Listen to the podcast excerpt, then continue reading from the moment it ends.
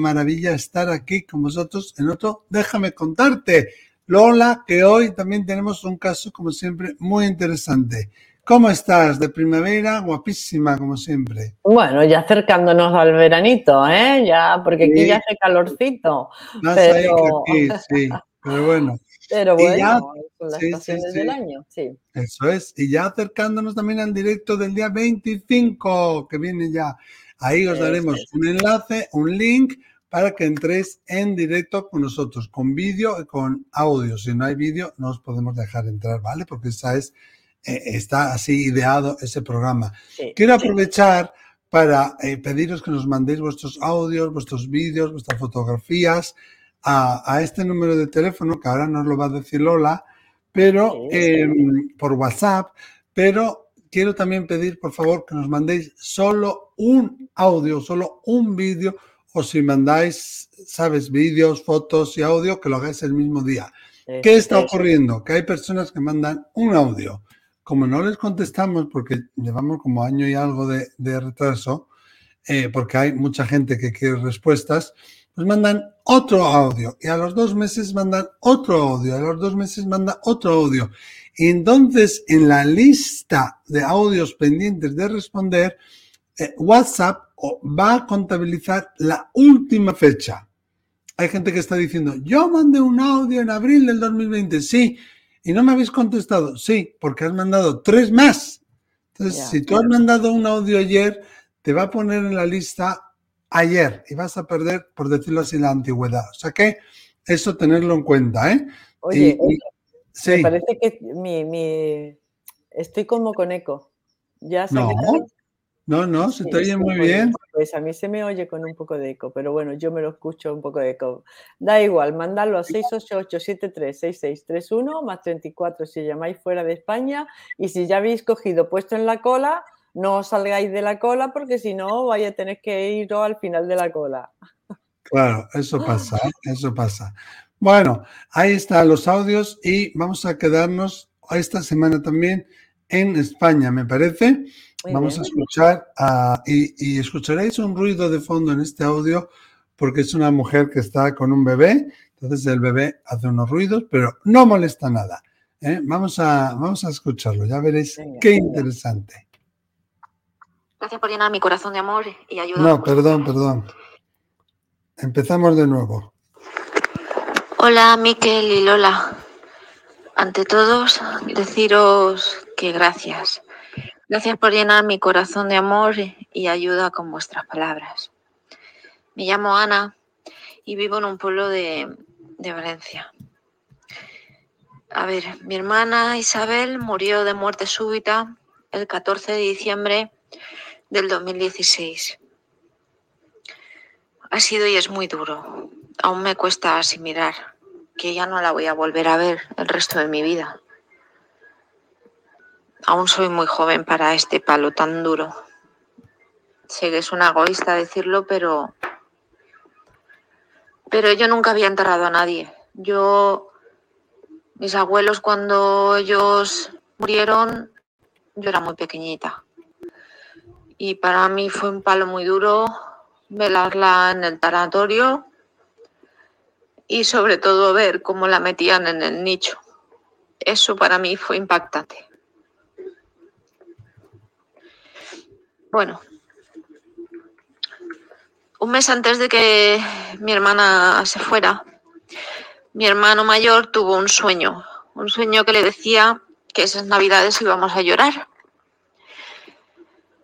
ya le ocurrió varios sueños así, pero no con el tema de familia. Y no le quiso dar importancia. Él pensaba que a lo mejor iba a ser su perrita o jamás pensó que, que iba a ser alguien de la familia. Y no dijo nada hasta que después pasó y me lo contó. Y cuando recibió la llamada tampoco esperaba que fuera de mi hermana. Yo a mi hermana la vi una semana antes de que, muriera, el 7 de diciembre, en el cumpleaños de mi padre. La vi mal, la vi rota, porque se había peleado con el novio, pintaba mal. y la última vez que la vi, digamos que, que estaba muy triste. Siete días más tarde, el 14 de diciembre, se fue y no me pude despedir de ella. Y es muy triste. Pero bueno, a los dos meses de, de irse mi hermana, la soñé. La soñé en la parada de bus que había antiguamente cerca de donde viven mis padres, que ahora esa parada ya no está. Y recuerdo estar sentada allí con mi madre en la parada y alguien me llama, y sé que es su voz, y me giro y aparece entre los campos que había antes allí y voy a ella, corriendo, nos abrazamos. Era tan real, tan real. Ella parecía más joven, muy iluminada, y allí ya no me hablaba, solo me habló para llamarme. Mi madre entonces ya no aparece en el sueño. Entonces yo digo, ay, estás viva, estás viva. La toco la cara. Ella nada más que hacía que sonreírme. Estás viva, Isabel, estás viva. Le doy la mano y, aparecemos en una puerta. Entonces le, le, digo, voy a decirle a todos que estás viva. Y abro la puerta. Había allí un montón de amigos, de familia. Y al abrir la puerta, cuando me giro, ella ya no está. Y, y al día siguiente me levanté llorando, pero con una paz interior tremenda. Tres meses más tarde, la vuelvo a soñar. Estaba igual, igual de joven, igual de iluminada, más joven incluso que cuando murió, ¿eh? Mi, hermana murió con 40 años. Yo soy ocho años más, más joven que ella. Eh, y allí me dijo que no me preocupara por nada, que ella estaba bien, que estaba con amigos. Y eso ocurrió a los pocos meses de, de morir mi hermana, en el 2017 ya. Y ya no la, ya no la he vuelto a soñar. La cosa es que después de que mi hermana se fuera, mi familia se ha roto mis padres siempre han sido un poco complicados y esto se ha roto.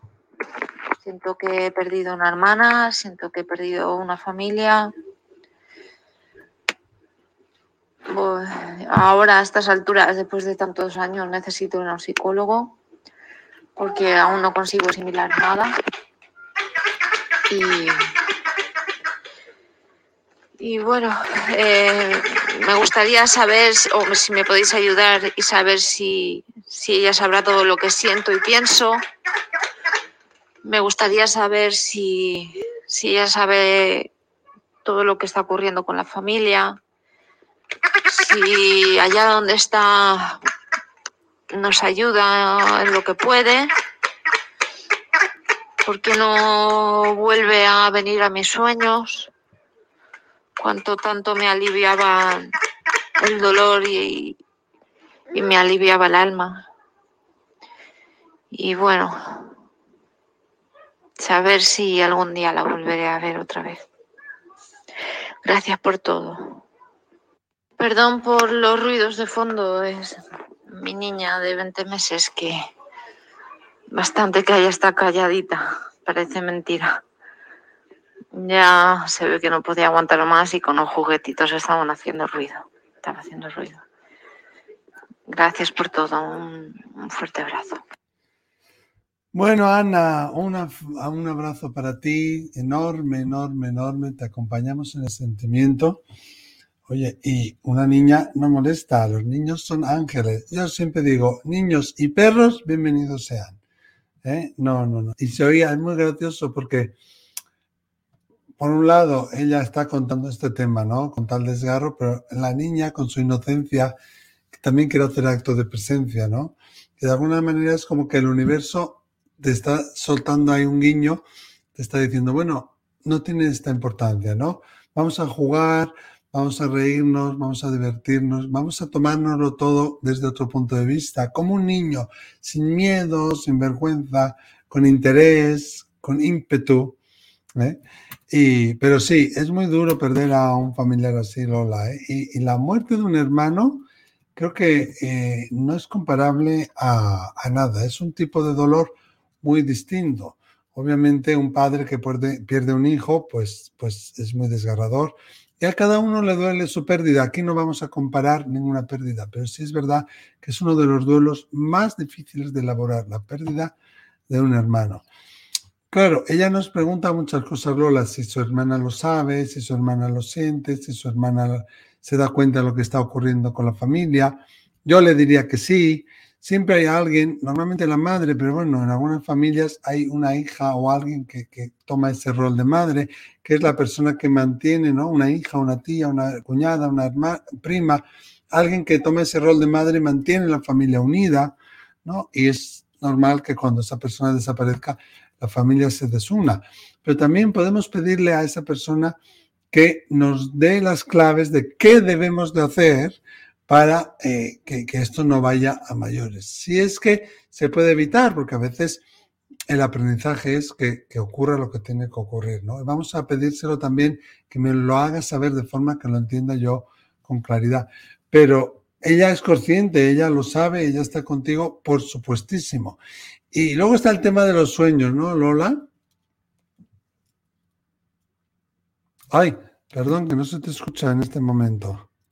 Ah, desde el sueño premonitorio, venga, desde el sueño premonitorio que tuvo tu hermano, en, lo, en donde yo eh, lo incluiría ya dentro de lo que es la fase del tránsito, como la fase de aviso, eh, siempre en una muerte súbita, digo siempre porque me lo he encontrado muchísimas veces, en una muerte súbita ha habido alguien o incluso la misma persona que ha recibido un aviso de que el, en la hora de la trascendencia eh, iba, iba a estar cerca, ¿no? Luego tiene una pelea con el novio y resulta que muere de, muerte súbita, ¿no? A, a, este respecto me atrevería a llamar la atención sobre un síndrome que se descubre o se describe en, medicina no hace mucho tiempo que se llama el síndrome del corazón roto. Porque literalmente se rompe el corazón. Yo he pensado en eso también, ¿eh? cuando lo, he escuchado, sí. Sí, y cuando haces la autopsia resulta que todas las arterias coronarias están bien, no, no, tienen nada de ateromas, de colesterol ni nada y sin embargo eh, hacen un infarto y, mueren, ¿no? Mueren de, dolor, se me rompe el corazón, ¿no? Por eso a este síndrome se le ha llamado el síndrome del corazón roto como una muerte súbita debido a problemas sentimentales y al problema de, separación, ¿no? Eh, y luego los sueños que tú has tenido me parecen muy interesantes. Es como que tu hermana te va indicando por qué fases del tránsito en el otro lado está pasando, ¿no? Primero, esa parada de autobús. Es que utiliza en el sueño arquetipos muy claros como es la parada de autobús. En esa parada de autobús estás tú y tu madre, ¿no? Esperando esperando a vuestro autobús. Es que cada uno esperamos a nuestro autobús, esperamos nuestro momento. A ella le llegó en ese momento su momento y a, y, a, vosotras, tanto a tu madre como a ti, no es vuestro momento y estáis a la espera, todos estamos esperando a que llegue nuestro momento en cierta manera, ¿no? Eh, luego ella sale muy real, como dices tú, así son las manifestaciones de los espíritus cuando aparecen en sueños, muy real, iluminada, porque ya está en un plano de luz, con lo cual el mundo físico em, no es tan denso, sino que está muchísimo más utilizado y aparece esa, ese mm, brillo que, que todos tenemos, más joven, está mejor, y entonces tú te das cuenta de que está viva. O sea, tú te das cuenta de que está viva, porque tú le dices, estás viva, estás viva, estás viva, como que tu mundo astral inconsciente te está diciendo a ti misma que está viva, que tu hermana en este mundo físico, como cuando tú decías, la metimos en el nicho y eso fue desgarrador para mí. Mira, metiste en el nicho el cuerpo físico, a tu pues hermana no. ¿Vale? claro, porque ahí empezó a darse cuenta, ¿no? Ahí en ese sueño de la parada del autobús, como decir, a todos nos llegará algún día, ¿eh? y, este es el ciclo de la vida, y tú te das cuenta de que tu hermana está viva, lo que quedó en el nicho es la envoltura, el traje, eh, que utilizó para vivir esta experiencia humana, pero tu hermana está viva y la acompañas o ahí aparece una puerta, ¿no? Qué interesante es siempre lo de, la, lo de la puerta. Incluso hay libros que hablan de FM que se llaman La última puerta o, pasar el umbral, ¿no? Pasar ese dintel, ¿no? Una vez que, pasa, mm, abre la puerta, ¿no? La puerta se abre. Tu hermana está pasando de un estado de tránsito a otro estado de tránsito. Se abre esa puerta y normalmente esa puerta es la que pasa al, plano de luz. ¿no? Exactamente. Y a ti te da, eso te da paz, claro que te da paz, porque ves que tu hermana está, te ha enseñado y te ha mostrado de que ella está pasando a un plano de luz. ¿eh? Y luego ese segundo sueño que tú tienes, en donde ya tu hermana te habla clarísimamente de que, de que está en el plano de luz y te da un mensaje muy claro y es, no te preocupes, no te preocupes, no te preocupes, todo está bien, yo estoy bien, rodeada de, amigos, no estoy sola. Estoy aquí con otra gente, con otros amigos, estoy en mi casa, estoy entre amigos. No te preocupes, que yo estoy bien. ¿eh? Claro, ella ahí en ese mensaje yo creo que es como un mensaje no de despedida, pero de que ya estoy en otro, en otro nivel. Claro, y también de ¿eh? tranquilizarle a ella, ¿no? De relajarle a ella de relajarla a ella, de decirte, mira, aunque estoy, fue una muerte súbita, me di cuenta de que estaba viva, a pesar de haber muerto mi cuerpo, pero yo me siento viva, me siento bien, estoy en, el, en, el, en mi proceso, se me abre una puerta, paso ya a un plano de luz y ahí desde allí, desde ese plano de luz, te vengo de nuevo y te digo, no te preocupes, Claro. No te preocupes, que yo estoy bien y rodeada de amigos, ¿no? Claro. Sí. Eso es como, como tenerlo ahí como un objetivo, ¿no? Tenerlo ya es todo, con eso ya te ha dicho todo, ¿eh? Eh, Ana. Dice, ya no lo he soñado más. Claro, ya no lo has soñado más porque te ha dado los mensajes clave para que tú con esos mensajes clave puedas elaborar esa, ese duelo y esa pérdida y, tú te preguntas, ¿y la volveré a ver? Pues claro que la volverá a ver. Los que, están, los que han estado unidos por lazos de amor siguen unidos en el, en el otro lado y cuando vayas al otro lado, quieras buscar a tu hermana por ese amor que os une, pues la vas a encontrar. ¿eh? Y también cómo una familia se rompe, ¿no? Esto es complicado porque la familia se rompe por fisuras en donde no ha habido amor. Donde, donde no ha habido amor, eso se rompe. Sin embargo, tú, que tienes cierto amor y tienes amor por tu, por tu familia, te da mucha pena, ¿no? Para recomponer eso tenéis que volver a formar lazos de amor, lazos que no sean de reclamos unos a otros, que no sean de tú hiciste esto, de tú fuiste el culpable de esto, de tú te llevaste esto, a ti mamá te quiso más, eh, siempre que no sean todo ese tipo de cosas que son las que se caen, porque eso no puede unir a una familia, eso hace que una familia se desuna. Pero hay otra parte en la familia que son los lazos de verdadero amor, de los que se preocupa el uno por el otro de cómo está, si, si se está encontrando bien, si está comiendo bien, si financieramente le va bien, si está teniendo algún problema en donde nosotros le podamos echar una mano. Esos lazos, cuando son sólidos y, aunque no lo sea, esos son los lazos que unen a una familia. Lo que hemos hecho desinteresadamente y por amor por el otro los lazos que, los lazos que desunen, que, no son lazos, pues son los temas de la herencia, los, reclamos de uno a otro, pero es que ahí no hay amor. Sí, claro, no, no. Y donde no hay amor, se destruye.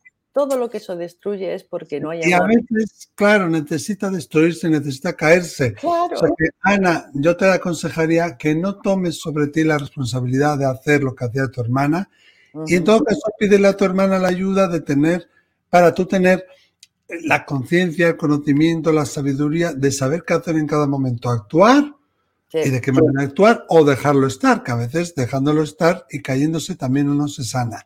Pero a mí me ha llamado mucho la atención, Lola, los encuentros que ella ha descrito, porque son del libro de contacto espíritus.